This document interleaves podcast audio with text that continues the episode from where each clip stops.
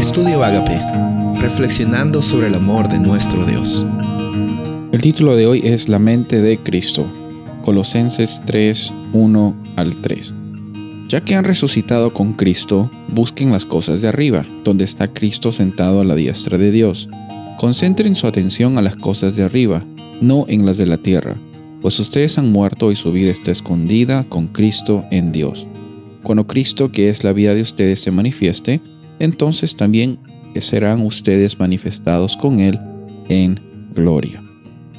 En Colosenses 3 encontramos una realidad que muchas veces se interpreta de una forma diferente cuando consideramos eh, que la salvación viene por lo que yo hago, contrastando con la salvación siendo la iniciativa de Dios y el ser humano respondiendo a esa iniciativa y viviendo una vida de acuerdo a aceptar a esa iniciativa.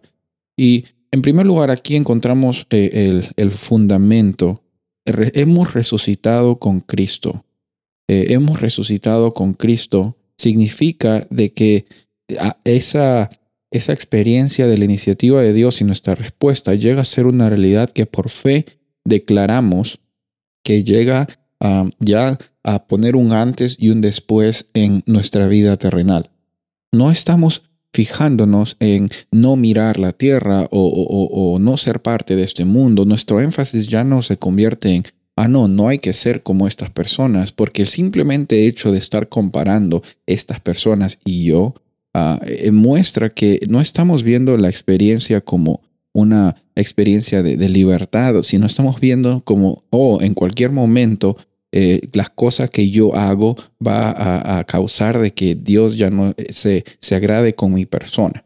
Y déjame decirte algo, no hay nada en, en, este planeta que pueda separarte del amor que Dios tiene hacia ti y la conexión que Él, él ya ha establecido por Cristo Jesús. Ahora, ¿cuál es la diferencia entonces? ¿Significa que, que puedo hacer lo que yo quiera? No, no se trata de eso. Pablo lo habla mucho en el libro de Romanos y dice de que eh, no se trata de que porque existe mucha gracia y abundancia y que, puedas, y que no hay forma de que puedas separarte del vínculo de Dios eh, por medio del amor, que, que tú puedas hacer lo que quieras. No, no. Se trata de que tu experiencia llega a ser la que define cómo es que vives el día a día y no es la que define cómo es que tú te, cómo es que Dios te considera a ti.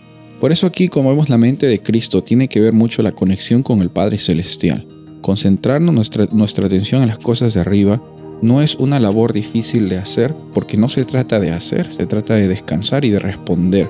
Automáticamente nuestra vida va a estar siendo transformada y siendo renovada por cómo es que estamos viviendo confiados en la iniciativa que Dios ha provisto por medio de Cristo Jesús. El pastor Rubén Casabona y deseo que tengas un día bendecido.